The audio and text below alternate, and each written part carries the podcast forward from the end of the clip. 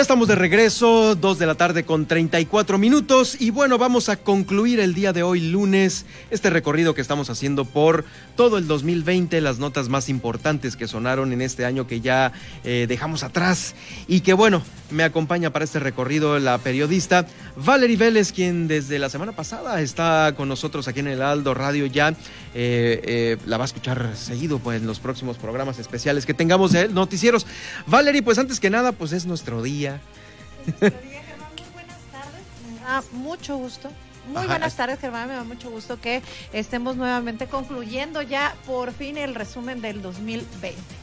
Ya lo estamos concluyendo efectivamente y pues sí, hoy que es 4 de enero, pues es un día que vamos a aprovechar justamente en noviembre, que fue donde nos quedamos, para eh, reconocer el trabajo de muchos de los compañeros eh, periodistas que pues también enriquecen nuestro trabajo, nosotros el de ellos y pues eh, es el Día del Periodista. Felicidades para todos, para todos los demás compañeros que tienen ese análisis puntual de las noticias. Y justamente en el mes de noviembre también que estamos recorriendo en este programa, el último de de los programas especiales del recorrido que hacemos por el 2020. En noviembre perdió la vida eh, nuestro compañero Ezequiel Rodríguez, víctima del COVID-19 también.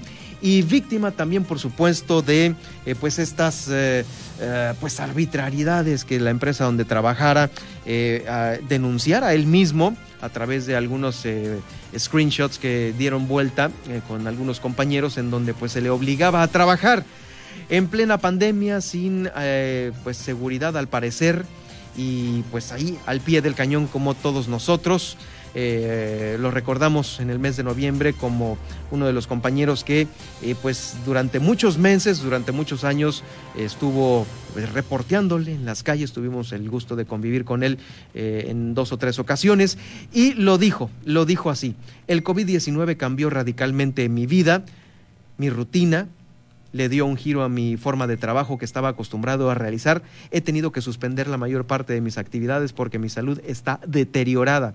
Ahora estoy en una rehabilitación dolorosa. Normalmente no estamos acostumbrados a estar encerrados y ahora debemos hacerlo pues hay un virus afuera. Una vez que te enfermas estás obligado a no salir. Eran las palabras de eh, eh, Ezequiel Lizalde Rodríguez, quien durante el mes de noviembre lamentablemente perdió la vida.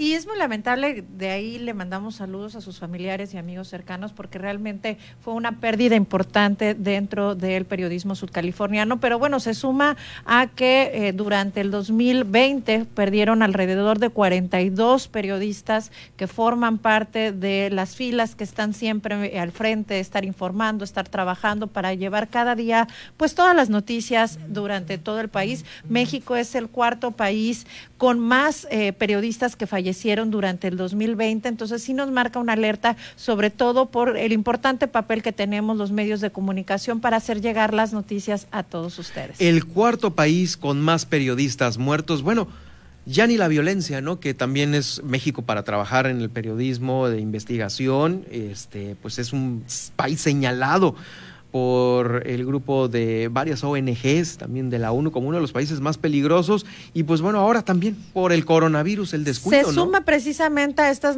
lamentables primeros lugares del país, eh, tanto la violencia como también ahorita el tema del coronavirus, precisamente por el tema de la seguridad social y el trabajo que se pueda tener coordinado. Depende mucho de la empresa, ahí es un tema también de solidaridad y responsabilidad, como se notó en el caso de Ezequiel. Entonces, finalmente, esta es la parte donde durante el 2020 pues fueron 42 colegas de distintos puntos del país que lamentablemente perdieron la vida. Ahora también durante noviembre del 2020, eh, pues en Baja California Sur, eh, por unanimidad ahí en el Congreso del Estado aprobó reformas al Código Penal referente a los delitos de hostigamiento y acoso sexual en los que se incrementan las sanciones actuales. Estas eh, modificaciones fueron al artículo 183 del Código Penal que elevaba las penas de prisión o multa En el caso de acoso, aumentando de seis meses a dos años de prisión y se incorpora también una multa de 100 a 400 días. Esto es en el caso del acoso. Pero si el acosador es un servidor público valiéndose de esta condición, se le destituirá e inhabilitará por un plazo igual al de la pena resultante para desempeñarse en otro empleo, puesto, cargo o comisión. En el caso del hostigamiento previsto en el 182 del Código Penal, la pena se elevará de dos a cuatro años y una multa de 200 a 500 días. Fueron estas reformas todas eh, aprobadas por unanimidad eh, de estos 17 votos de los asistentes por hostigamiento y acoso sexual, incluyendo también el cometido contra menores. Así es, porque finalmente el tema de seguridad y el tema de violencia contra las mujeres y los niños y las niñas es un tema prioritario pues para todos. Eh, hablando un poquito ya de los temas de, pues no de seguridad, sino bueno, de los temas de personas extraviadas, precisamente en el mes de noviembre se dio la sorpresa de que se localizaba en Los Cabos una persona que tenía más de 16 años extraviada, que era originario del estado de Nayarit. Esta persona, vecinos de la zona centro de San José del Cabo, lo empezaron a reportar porque era una persona que ocasionaba daños en las calles precisamente del centro histórico de San José del Cabo. Cuando empiezan a hacer estos reportes por WhatsApp, lo empiezan a ubicar y lo identifican como Vero Monroy Gutiérrez, de 37 años de edad, que es originario del estado de Nayarit y que tenía más de 16 años desaparecido y que lo estaba buscando su familia. Entonces, precisamente el juez cívico del Ayuntamiento de Los Cabos, al tratarse de una persona limitada de sus facultades mentales, bueno, se hicieron todos los trámites de la unidad de vinculación de seguimiento de sanciones, la unidad de detención, para poderlo regresar con su familia, su hermana Amelia Monroy vino por él, ¿no? lo entregaron, no, pues volver a nacer eh, de la familia, pues 16 años perdido, ya, híjoles, pues te haces a, eh, pues ya la idea de que por alguna razón desapareció, ¿no? Sí, siempre en estos casos de desaparecidos los vemos. El problema no es, es la incertidumbre de las familias de no saber si realmente están vivos, si están en buenas condiciones o si lamentablemente fallecieron. Afortunadamente en noviembre tuvimos esta buena familia para, buena noticia para la familia Monroy del estado de Nayarit que pudieron recuperar a su familia. También durante el mes de noviembre, eh, respecto a la política que se implementó aquí en Baja California Sur, eh, para tratar de contener el virus en el aislamiento domiciliario, mandar estas brigadas a tu domicilio que te estén checando todo, llamadas telefónicas, llamadas eh, por videollamada, eh, se empezó a dar ya un relajamiento de... los casos COVID y por lo tanto también inició la desconversión de hospitales COVID. Eh, aquí en La Paz, Baja California Sur, recordemos que eh, uno de esos hospitales era el Centro de Rehabilitación Infantil Teletón, el cual se eh, desconvirtió durante el mes de noviembre. también otro de los hospitales desconvertidos fue el, el de Los Cabos, donde únicamente dejaron como hospital COVID el móvil, este móvil que se compró con 32 camas y que se instaló a un ladito del hospital eh, número 26 eh, de Los Cabos. Ahí un ladito se instaló, ese continuó siendo hospital COVID y ya al interior del, otro hospital, el grande, eh, pues ese sí se desconvirtió también respecto a esta pues exitosa política de de aprovechar todos estos espacios, ¿no? Finalmente también era la oportunidad, tanto el centro CRIT, que también estuvo fingiendo como un centro precisamente para los casos que no estaban, digamos, de una manera crítica, ahí podían estarse en rehabilitación y actualmente el propio CRIT sigue habilitado para dar estas terapias. En el mes también de noviembre tuvimos la noticia que precisamente por la circunstancia y sobre todo por la incertidumbre de no saber cómo se va a ir evolucionando el virus durante este año y lo que ya se tenía previsto para el finales del año 2020, pues el Cabildo del Ayuntamiento de La Paz anunciaba la cancelación del Tianguis Navideño y el Carnaval de La Paz para este 2021. En esta sesión, el alcalde Rubén Muñoz había informado que, pues en este contexto, se daba por cancelado el, el Carnaval de La Paz 2021, sobre todo en seguimiento a lo recomendado por el Consejo Estatal de Seguridad en Salud. Y también para cerrar noviembre, noviembre fue un mes en el cual se encontró varado un cachalote, pues nada pequeño, ¿eh? 20 metros de largo en la zona de los bajos que está ubicada aquí en el Mogote frente a la capital del estado. Profepa activó, activó esta red de varamientos de mamíferos marinos a la cual acudieron varios miembros expertos, la mayoría de ellos eh, porque el peso y el tamaño del mamífero marino pues fueron necesarias varias maniobras, estuvieron varias horas ahí tratando de regresar a este cachalote al mar. Lamentablemente las condiciones de la marea y el peso del animal fueron tan grandes, eh, tales, que este esfuerzo no fue exitoso y murió horas después. Demasiado grande fue lo que dijeron las de la red de varamientos. Ahí participó también la Secretaría de Marina, el Museo de la Ballena, la Universidad Autónoma de Baja California Sur y Entre Mares. Estos hechos sucedieron apenas eh, cuatro, eh, a cuatro días después de que en Bahía Asunción, también allá en el municipio de Mulegé, se presentara otro varamiento de una ballena similar, una ballena jorobada, la cual tampoco sobrevivió.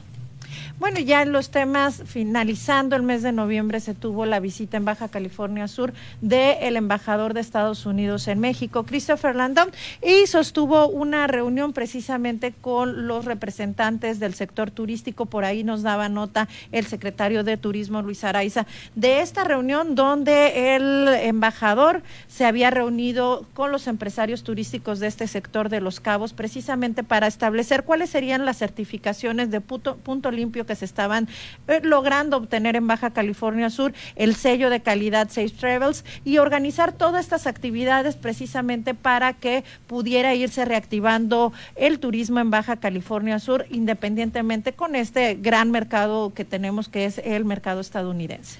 Así es, y bueno, ya este eh, sobre este, este, este hecho, recordemos que el embajador estuvo pues haciendo un recorrido con el Ejecutivo, con el eh, alcalde de La Paz, eh, también subió a sus redes sociales pues, eh, fotos con su familia. uno de los funcionarios importantes de Estados Unidos, quienes de nueva cuenta presumieron a Baja California Sur por ser uno de los estados más seguros y más tranquilos.